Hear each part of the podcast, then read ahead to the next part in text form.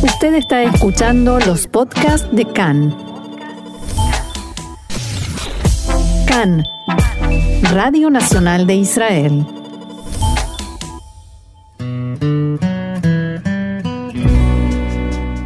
Conversaciones sobre judaísmo, un espacio para la expresión judía desde distintos puntos de vista. Seguimos aquí en CAN, Radio Reca en español, Radio Nacional de Israel, y nos vamos hacia Colombia con esta magia que tiene la radio para seguir hablando de Rosh Hashanah.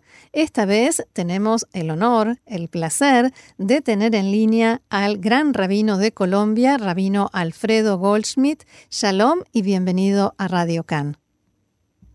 Shalom, shalom, shalom a toda la mesa de trabajo y a toda la audiencia de esa importante medio de difusión de nuestros valores y nuestro contenido.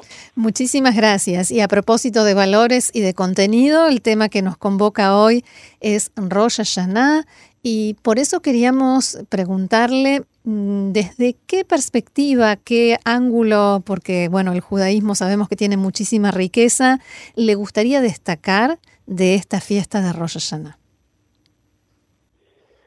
Bueno, ante todo, quiero que mi respuesta esté encuadrada en, en el tiempo y en el espacio. Hmm. Es decir, en el tiempo de lo que estamos entrando al 5780 y en el espacio es que yo soy eh, acá en Colombia con muchísimos vínculos eh, prácticos, contactos espirituales con Eretz Israel, con Medinat Israel, y con todo el quehacer judío del mundo. Entonces, dentro de ese encuadre van mis observaciones. Eh, este año, este año siento de que hay inmensos progresos para el pueblo judío, inmensos desafíos y grandes éxitos y grandes dudas y realmente siento que debemos pedirle a Shem en este Rosh eh, algunas cosas muy específicas. Lo primero que quisiera pedirle a Dios es que ilumine a las mentes de nuestros líderes políticos en Israel para que rápidamente encuentren una solución a la formación de gobierno, mm. que creo que le está haciendo mucho, mucho, mucho daño a no solamente a Medinat Israel, sino a todo el judaísmo eh, mundial que, eh, que todavía no hayan logrado un acuerdo en el manejo de temas tan importantes que van a tener trascendencia para la historia de nuestro pueblo. Entonces, primero pedirle lo que decimos todos los Shabbatot en Birkata Medina, que ilumine a nuestros líderes. Mm. Por otro lado, el desafío que tenemos en las grandes comunidades, el peligro de la asimilación, el peligro de la pérdida de identidad y el crecimiento lamentable de, del BDS. Y el BDS en nivel eh, gentil es un problema el cual tendrán que enfrentar las organizaciones que trabajan el tema del antisemitismo. Pero más me duele el BDS interno, cuando tantos judíos especialmente en los Estados Unidos, eh, y los cuales nos llega la información, se identifican con eso que es un antisionismo y antisemitismo velado, con, representando de alguna manera la teoría del auto-odio, y realmente que tenemos que enfrentarlo todos juntos, donde estemos, para que las fuerzas internas judías no se alineen eh, en ese pensamiento, a lo cual entonces es un esfuerzo común, mancomunado. El tercer pensamiento es, con mucho dolor observo, en mi calidad de acá local, em, que Israel em, está en este momento guiado en el tema religioso por una Rabanut que se tiró hacia la derecha, hacia un fundamentalismo y que creo que está haciendo mucho, mucho daño, mucho daño, y que lamentablemente por las cuestiones políticas el gobierno hasta ahora le siguió la corriente, el no reconocimiento, yo personalmente soy ortodoxo y convencido de que nuestra verdad es correcta, la verdad ortodoxa de ver el judaísmo, pero no puedo desconocer y no debo desconocer a los líderes y a las comunidades conservative, Masortim y Reform, que están cumpliendo una labor importantísima de mantener a nuestro pueblo unido en ciertos sitios del globo terráqueo. Entonces, eh, no sé si es rezar o si es invitar a que nuestros líderes reflexionen eh, de dejar esa política discriminatoria contra las otras corrientes. Y otro deseo, rezo, deseo o como lo quieras llamar, es que los líderes del mundo jaredí, del cual yo nací y fui educado en ese mundo jaredí, eh, el mundo jaredí americano, pero el, mi conflicto de conciencia está con el mundo jaredí en Israel. Esa decisión de los líderes hasídicos y de los líderes del mundo de la yeshiva de rehusarse tan vehementemente algún tipo de servicio para la chavá, algún tipo de servicio, es realmente un error histórico que le tengo pánico cómo lo vamos a pagar. no puedo entender cómo Doleador, como grandes rabinos sean tan eh, cortos de vista ante la realidad de nuestro pueblo y se cierren en esa política ridícula, fundamentalista, destructiva de dividir a nuestro pueblo con el tema de la traba. Ahora, algunos de mis pensamientos confesados ante ti. Sí, em, ahora eh, todo esto que usted plantea y especialmente en una época, en, estos días de, tanta incertidumbre, porque quién vivirá, quién morirá, de tanta reflexión y, de, de, introspección, hace que en las comunidades judías, o por lo menos en su comunidad, en su caso, se replantee el vínculo con Israel. No, en mi comunidad no. En mi comunidad este no es un, no es un tema porque casi em, la comunidad colombiana, no solamente la bogotana, eh, tiene una actitud muy comprometida con Israel y eh, tiene una actitud también de compromiso, eh, hagan lo que hagan los gobernantes, hagan lo que haga la Rabanut, están muy, muy al pie del cañón.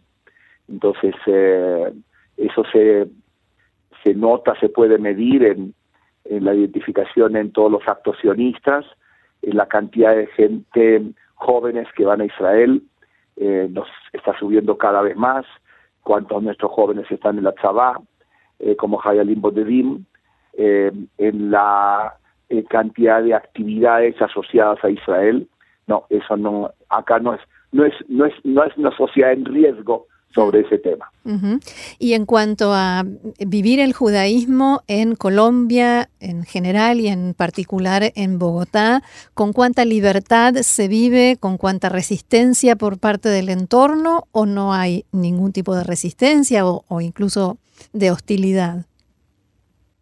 Bien, este es un país muy, muy filosemita, eh, no hay antisemitismo ni organizado, los brotes antisemitas son muy, muy esporádicos, expresiones de la prensa quizás en el tema del eh, BDS, antisionismo, pero no está generalizado. Y eh, somos una comunidad pequeña pero muy, muy apreciada por la población general, eh, probablemente el segmento más sionista eh, que lo sentimos y lo vivimos y lo apreciamos es el segmento evangélico que está creciendo eh, con una fuerza impresionante. Eh, si hace un par de años eran dos millones, hoy están hablando de 10 millones mm. acá en el territorio colombiano y el sector evangélico es muy sionista, es muy sionista para un pequeño detalle, eso puede ser noticia para ti. Hace dos semanas en una de las provincias llamada Casanare, eh, acá les decimos departamento. El departamento Casanare, la capital es Yopal, el gobernador de Casanare organizó una manifestación en el estadio de fútbol llamada Casanare bendice a Israel. Y asistieron 20.000 personas. Mil personas hicieron Juga Tuvieron Jubilé Rikudim, presentaron. No, eh, creíamos que estábamos realmente no solamente apoyados y acompañados eh, en un ambiente israelí puro y, y todo el mundo gritando viva Israel y pues, esperan la bendición de Israel. Como es e, ese acto que fue hace dos semanas, parece que lo van a copiar en, eh, en muchísimas provincias colombianas. Esto es solamente un síntoma de, de que vivimos en un país, en un ambiente muy, muy eh, filo israelí y filo semita. Así es, y usted fue un eh, destacado orador en esa ocasión, tengo entendido. Cuando uno se para frente a esa gente que no tiene vínculos directos con el judaísmo, que no nació en un hogar judío y está demostrando, está haciendo semejante demostración de amor a Israel, ¿qué le dice? Eh, lo que le digo es, primero, el encontrar tanta gente y yo entraba ahí, se me dio piel de gallina, era un escalofriante, sí. Eh, luego cuando me tocó la decir mis palabras, la braja, lo que más esperaban de mí, es verdad que lo que más publicaron fue mi canción, esa compuesta sobre Jerusalén, pero lo que más esperaba el público era la bendición, que yo les dé braja, porque eh, ellos creen muy firmemente capítulo 12 de Breishit, donde dice Meborajeja Baruch y Mekalelja Aor, los que te bendigan serán benditos. Y, lo toman literalmente, que si nosotros damos, ellos nos bendicen a nosotros, nuestras bendiciones que le damos a ellos van a volverse realidad. Entonces les comentaba de que una reunión tan masiva era única en el globo terráqueo, hasta ahora, y que mm, me asociaba a, cuando Eliyahu Naví estaba eh, luchando contra los sacerdotes del Baal y entonces le llegó el fuego del fuego del cielo y todo el pueblo gritó Adonai Elohim y los hice gritar a todos Adonai Elohim y eh, eso sonó, eso lo resonaba, era fuertísimo, fuertísimo, fuertísimo.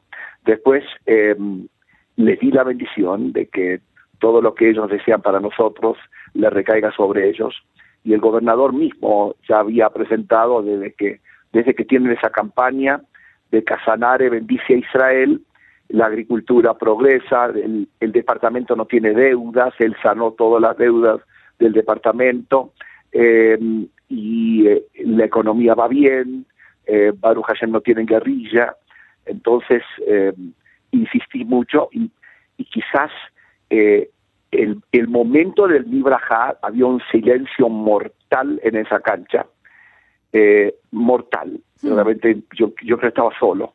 Y eh, cuando tres minutos antes estaban gritando todo el tiempo, y entonces sentí que mi braja estaba llegando a un campo muy, muy fértil, un campo muy, muy fértil. Claro y mucho cariño. Y, cuando bajé del escenario, terminó el acto, eh, me pidieron braja individual de los líderes y de las personas, tuve que pasar dando bendición. Eso es lo que realmente lo fortalece a uno. Sin duda.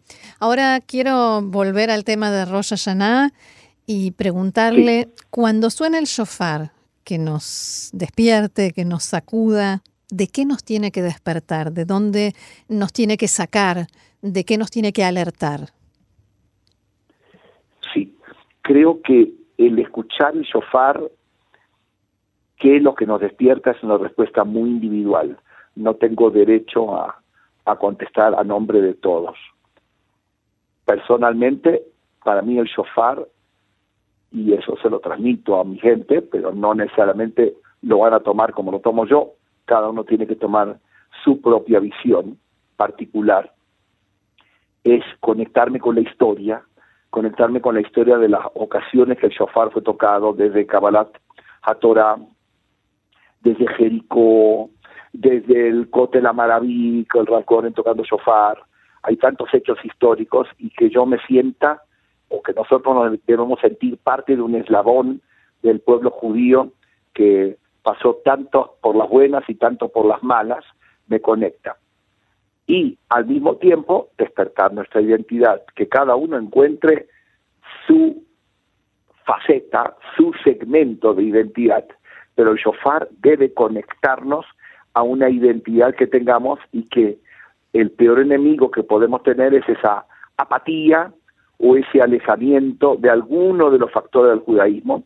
Y cuando hay ese alejamiento es una pérdida que duele mucho, mucho, mucho perder personas eh, valiosas que por la apatía, por la dejadez o por algún eh, ingrediente se alejan de alguno de los factores del judaísmo, sin tomar monopolio si lo religioso, lo sionista, lo cultural, lo histórico sea lo preponderante, pero algún puente, el shofar crea ese puente y cada uno verá por qué lado entra. Muy bien, rabino Alfredo, Alfredo Goldschmidt, gran rabino de Colombia. No tenga duda de que esta no va a ser la última vez que lo molestemos, porque ha sido un gusto enorme conversar con usted. Muchísimas gracias y Shanato va. Shanato va, que Hatimato va, para toda la mesa de trabajo, para ti personalmente y para toda la audiencia que tanto cariño despierta a nuestros latinoamericanos en Eretz Israel y por donde se encuentran para escuchar la voz desde Jerusalén. Muchas gracias, Shalom.